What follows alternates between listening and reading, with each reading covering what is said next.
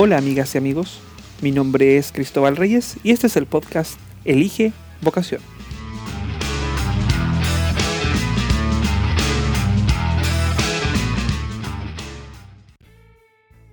Tomar la decisión de qué hacer en el futuro nunca ha sido una tarea sencilla. Es por eso que nace este proyecto como una ayuda a la comunidad y en especial a aquellos estudiantes que no saben qué hacer el día de mañana. Y en una serie de conversaciones con amigas, amigos y familiares, vamos a ir aportando un granito de arena para aquellas personas que tienen la duda aún sobre cómo tomar una decisión, sobre cuáles son las variables que pueden determinar esta toma de decisiones. Esperamos que puedan disfrutar de estas conversaciones, que sean enriquecedoras y que cada una de las personas que pasen por este podcast puedan sembrar una semilla que pueda germinar el día de mañana en un futuro profesional en el área en la que se desarrolle. Sabemos muchas veces que eh, la presión social, la presión de los padres, puede determinar el futuro de un estudiante. Es por eso que queremos dejar muy claro en este podcast que la decisión es tuya, la decisión es por vocación. Y si bien en, una, en un año normal ya es difícil decidir, este año, un año atípico a causa de la pandemia, queremos aportar con este podcast. Ahora sin más preámbulo, quiero dejar al primer invitado en este capítulo piloto, un amigo personal. Su nombre es Anselmo Durán. Él es profesor de inglés, egresado de la Pontificia Universidad Católica de Villarrica. Y a través de esta conversación nos va a ir contando cómo tomó la decisión, cómo fue su época universitaria y cómo ha sido su desarrollo profesional hasta la fecha.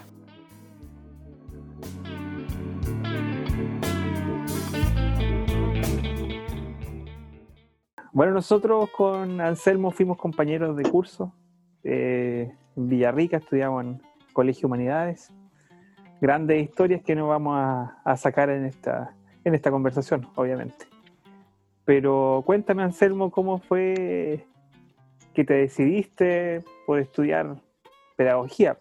¿Cómo era la etapa del colegio? ¿Lo pensaste desde primero medio? ¿Cómo fue?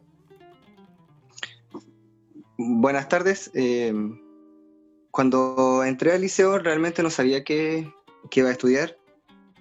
Tenía algunas preferencias, como por ejemplo, me llamaba la atención kinesiología. Eh, también me llamaba mucho la atención el tema de, de audio y, música, pero no estaba bien decidido. Eh, y en tercero medio eh, cuando había que, o a finales del segundo medio, cuando había que decidirse por los electivos, recuerdo que pedí una hora con la asistente social de la escuela, de esa del liceo, y, y fue una reunión muy provechosa porque me orientó. Eh, ella tenía una pauta en la cual, la cual fuimos completando y, y por las características de, que, yo, que yo mencioné, ella me dijo que podía elegir una pedagogía que luego decidiera cuál, pero gracias a eso en tercero medio ya, ya sabía lo que quería estudiar. Y así fue como, en realidad, fue como armar los primeros pasos de, del profesor Anselmo. Y ahí viste la PSU, tocaba la PSU en ese momento. Eh, ¿Cómo fue la preparación? ¿Hiciste un preuniversitario? ¿O, con la, o te armaste con lo que estábamos, aprendimos ahí en el Humanidades? Bueno, lo que mm, solo lo que destinaba el, liceo, porque en ese tiempo eh, habían algunos preuniversitarios online, pero yo no contaba con computador ni con internet en la casa, así que solo con lo que me entregaban en, el liceo.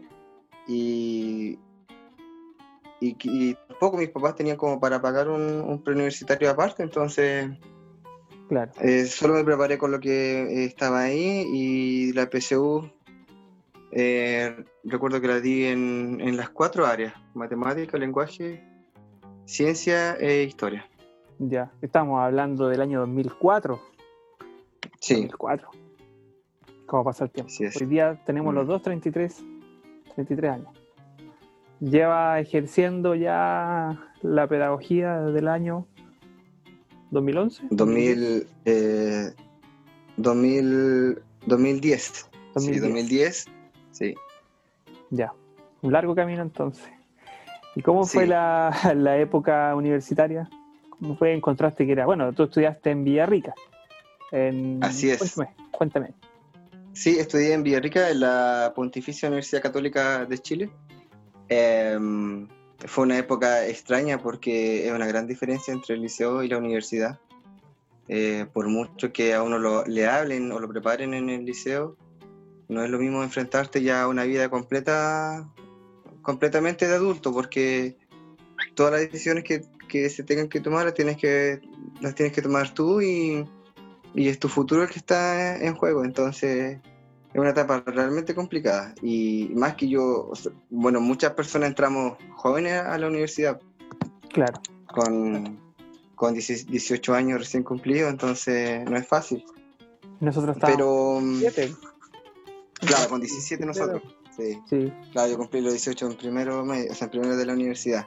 Sí. Y, y el tema de la carrera eh, me gustó eh, desde un principio el tema de la pedagogía. Eh, en segundo año elegí la pedagogía en inglés.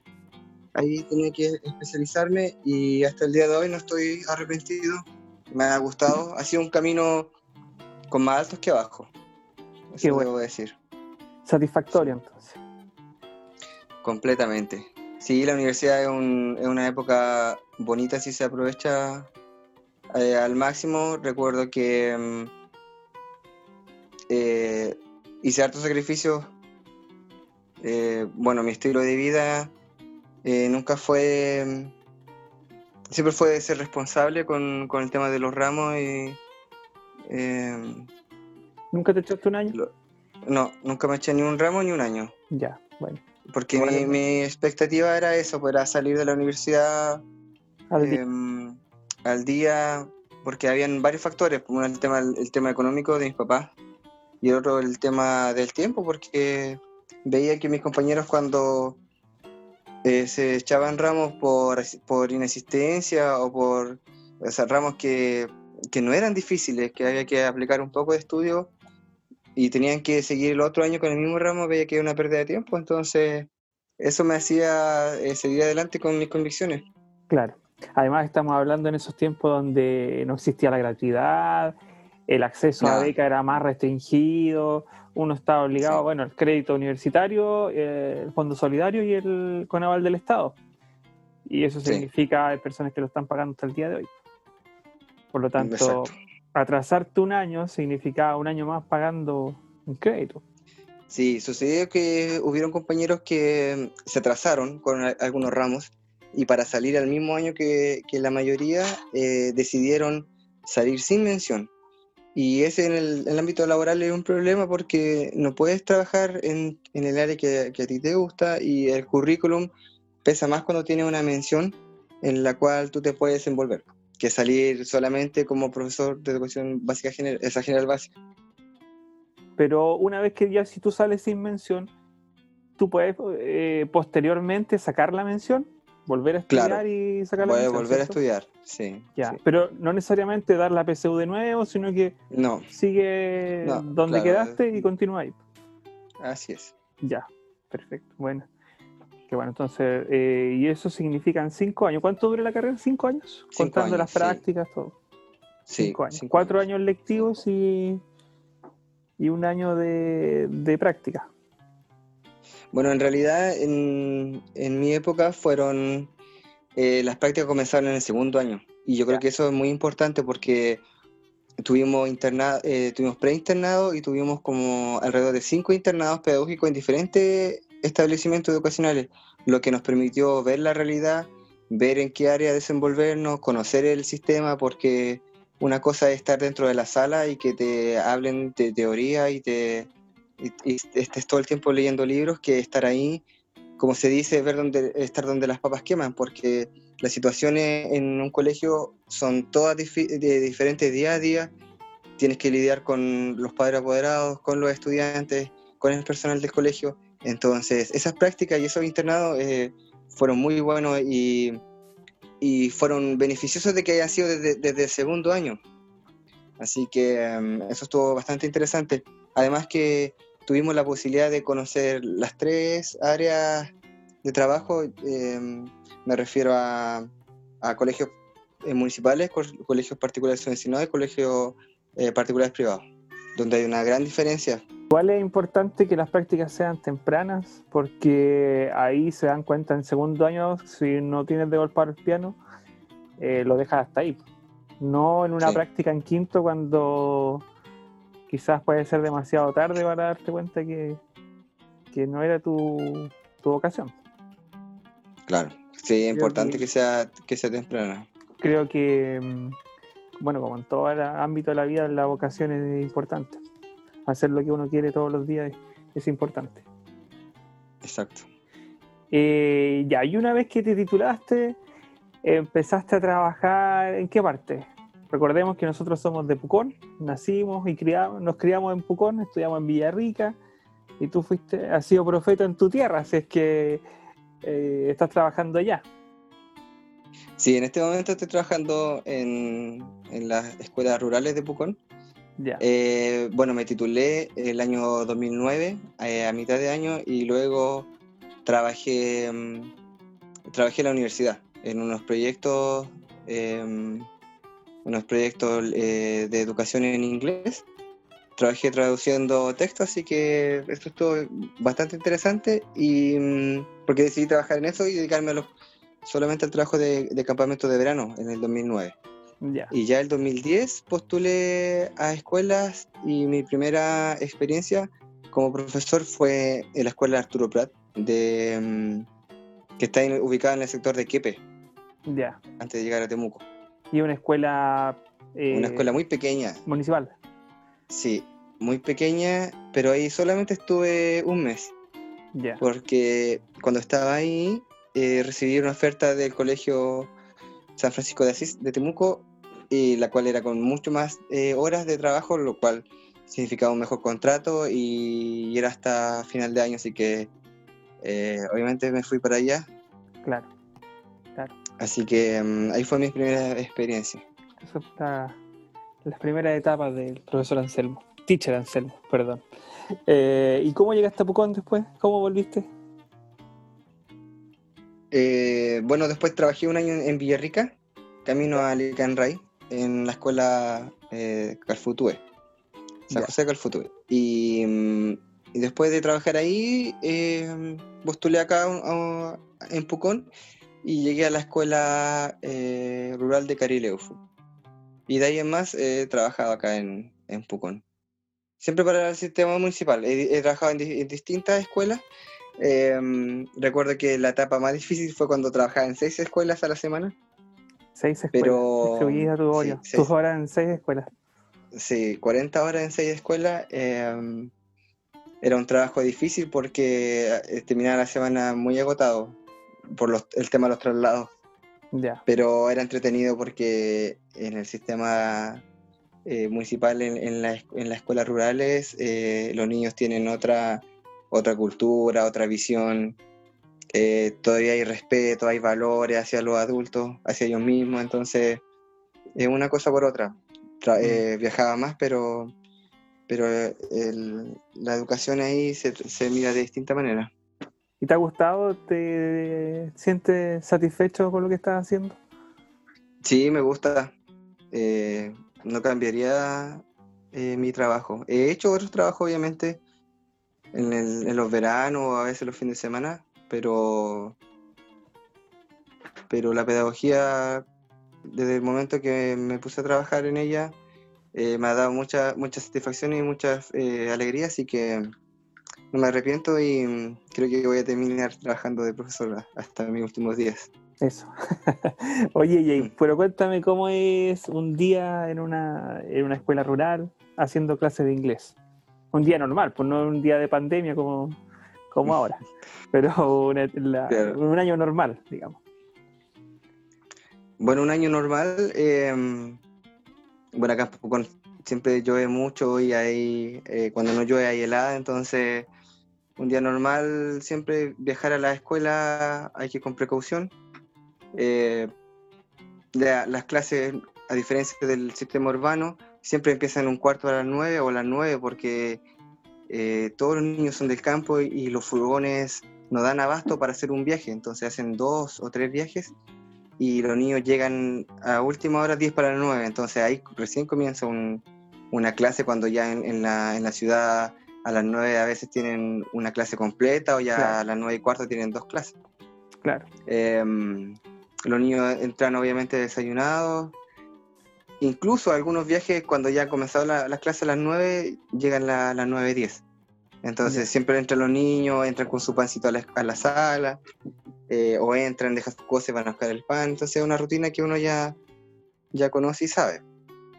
Em, las escuelas rurales cuentan con mucho patio, son, son lugares donde siempre hay una cancha bien grande, entonces en los recreos todos se juntan ahí, a veces los profesores llevan nuestro café y vamos a ver cómo los niños juegan. Eh, cuando hace mucho calor, eh, sacamos la silla y la mesa para trabajar afuera, los días de primavera es muy rico eso, bajo los pinos que hay en, en Palguín, por ejemplo. Eh, entretenido, hace clases distintas, entonces llega a los niños de una manera diferente, igual porque no estás todo el tiempo encerrado en cuatro paredes. O, por ejemplo, con el profesor de, de ciencia, de educación física, decimos, oye, eh, juntemos dos cursos en una clase, hacemos un poco, por ejemplo, de naturaleza y concepto en inglés a la orilla del río. Y esas, esas son, son clases impagables que los niños después se recuerdan, te dicen, teacher, ¿se acuerda cuando fuimos al río y aprendimos el nombre de estos animales en inglés? eso nunca se le olvida. Esas son, son la, mejor, la mejor experiencia y la, eh, las mejores situaciones donde los niños, los aprendizajes se les quedan mejor que estar en un papel escribiendo en una sala. Claro, claro, de hecho son las ventajas que te da hacer clase en, en, el, campo. sí, a diferencia de la área rural. Sí, Y... bueno, y después las tardes siempre se hace la, clase normal, obviamente. Después uno se queda a trabajar hasta su horario y mm, los niños van a buscar sus colaciones. Ese es un, día normal en el campo, pero siempre las actividades van relacionadas al entorno y eso es, es bonito porque todos los colegas piensan de la misma manera, que siempre hay que aprovechar lo que uno tiene alrededor. Claro, aquí en la ciudad tú sales, o sea, sales en la mañana de la casa, te encuentras tacos, eh, vuelta lo mismo, muchos no, tienen la posibilidad de ni siquiera almorzar, entonces hay ciertas licencias que te da la, escuela rural, así que eso es impagable muchas veces.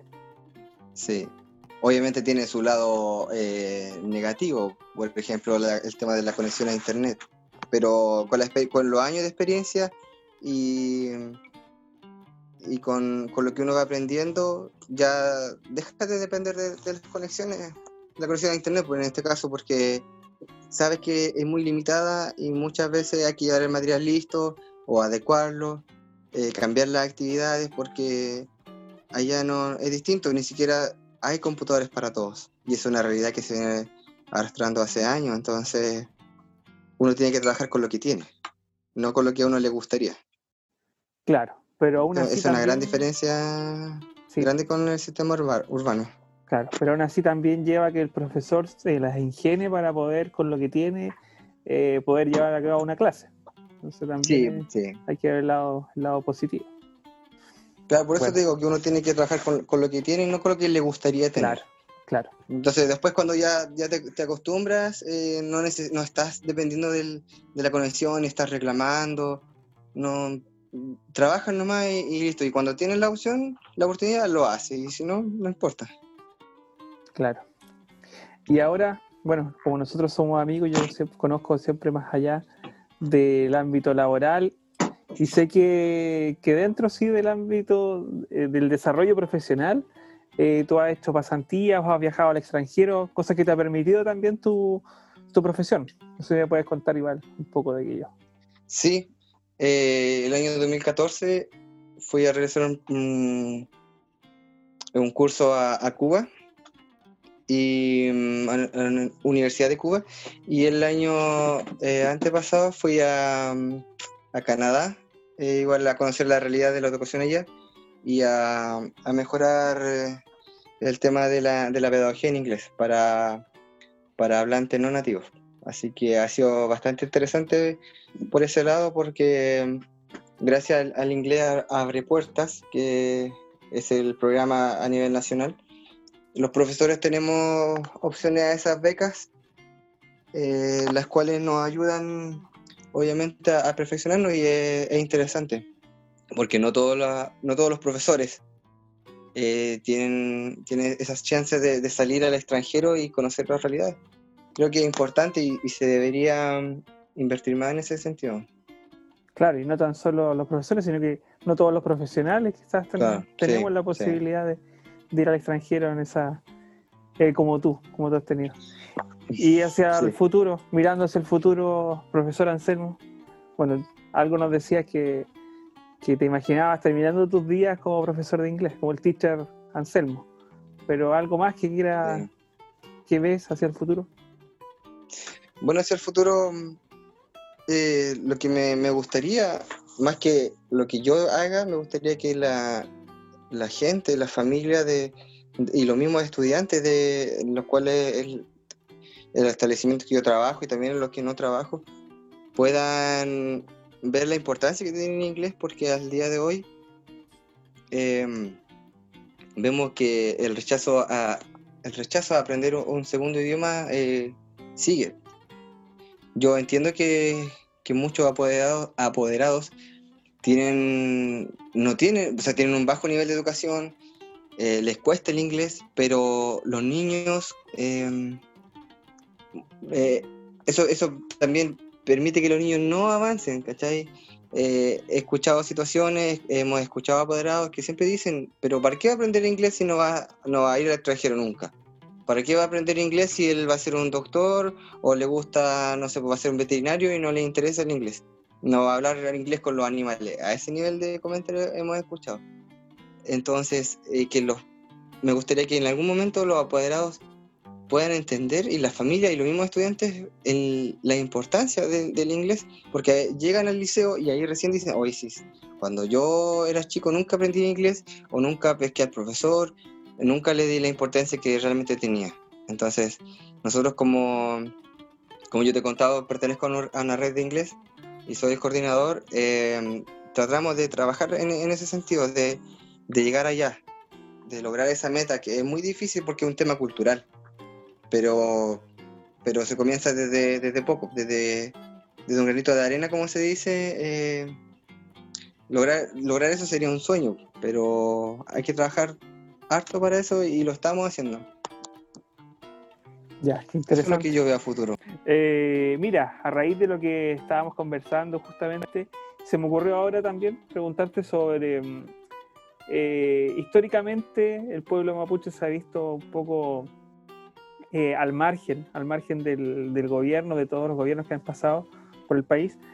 Por lo tanto, exigirle a, un niño que aprenda un idioma extranjero, quizás por, que está en los programas del Mineduc, por sobre su lengua de la cultura a la que pertenece. Eh, yo creo que también genera un conflicto en el alumno, un conflicto en la familia y un conflicto también como profesor. Eh, ¿cómo, ven, ¿Cómo enfrentan ese desafío ustedes? bueno, al día de hoy yo trabajo en dos escuelas y eso le dio la opción de que los apoderados votaran para ver si los estudiantes iban a tener clases obligatorias o no de Mapudungun.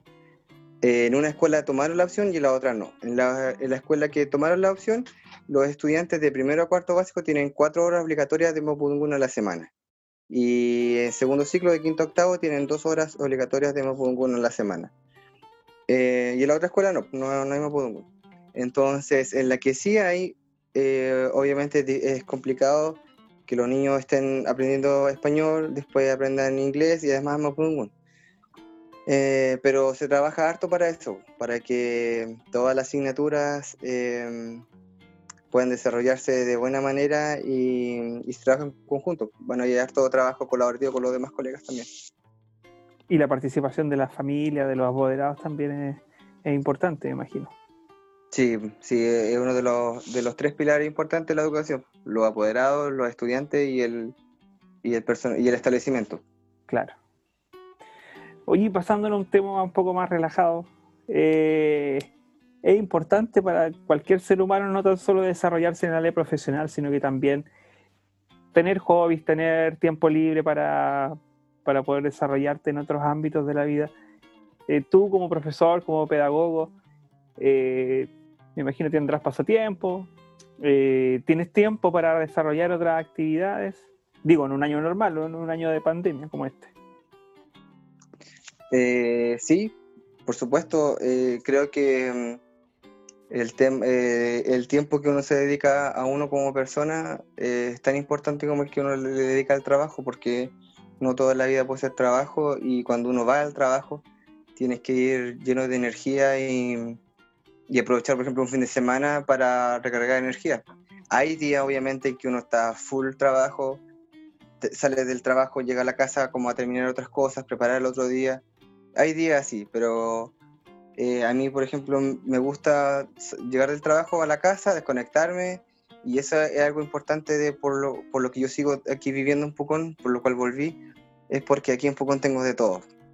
Entonces, en un día normal, por ejemplo, salgo del trabajo, me cambio zapatilla y voy a, correr o a caminar o tomo la bicicleta o salgo en el auto, llevo a mis perros al, río, voy con, me gusta mucho la fotografía, saco con mi cámara a una cascada, a un bosque y eso me desconecto de, lo que es el trabajo y, y, un poco de la sociedad. Yo creo que uno tiene que dedicarle tiempo a lo que a uno le gusta, no solamente a lo que uno tiene que hacer.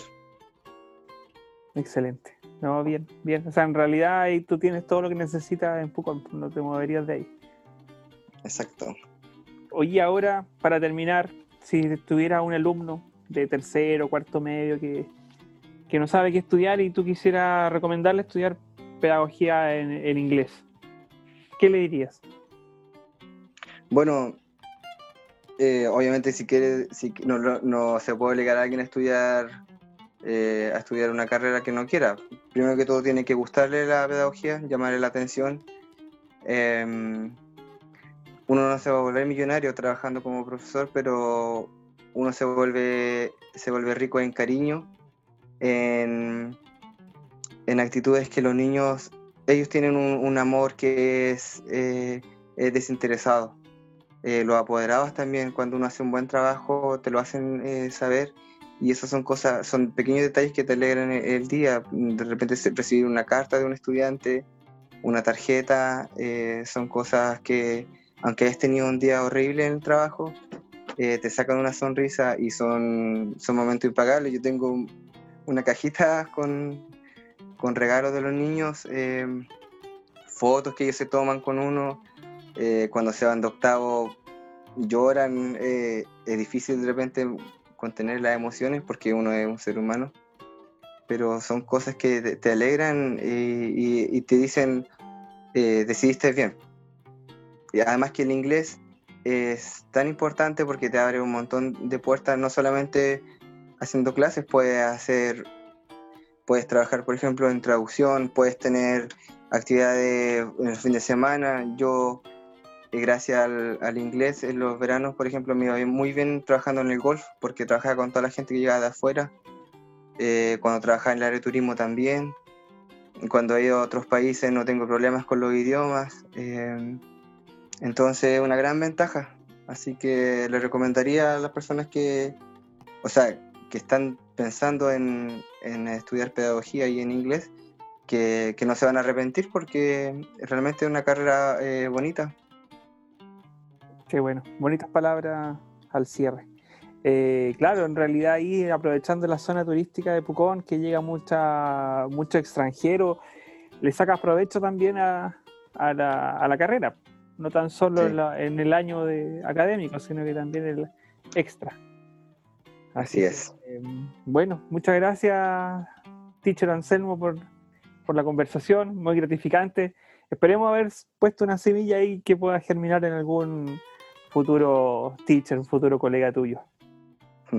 Bueno, Cristóbal, agradezco a ti igual por la oportunidad. Em, esto es la primera vez que hago algo como esto, pero pero sí, con que de repente uno ponga una semilla eh, va a estar bien, sobre todo en este tema de la pandemia en que, en que uno, pues, no sé, hay gente que lo está pasando mal, que no puede tener las cosas claras.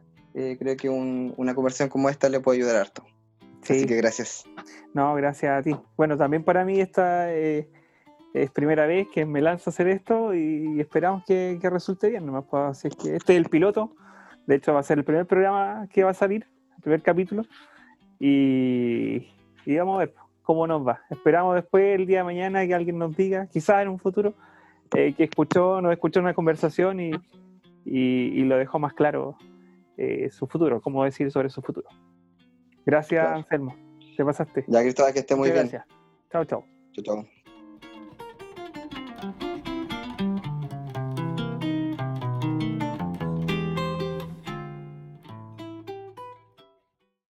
Como se pudieron dar cuenta, es importante equilibrar el área profesional y el área personal en el desarrollo de una persona.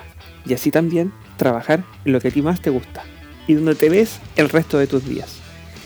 El teacher Anselmo nos ha dado un claro ejemplo de lo importante que es la vocación, la cual es el alma de este podcast. Recuerda, elige bien, elige vocación.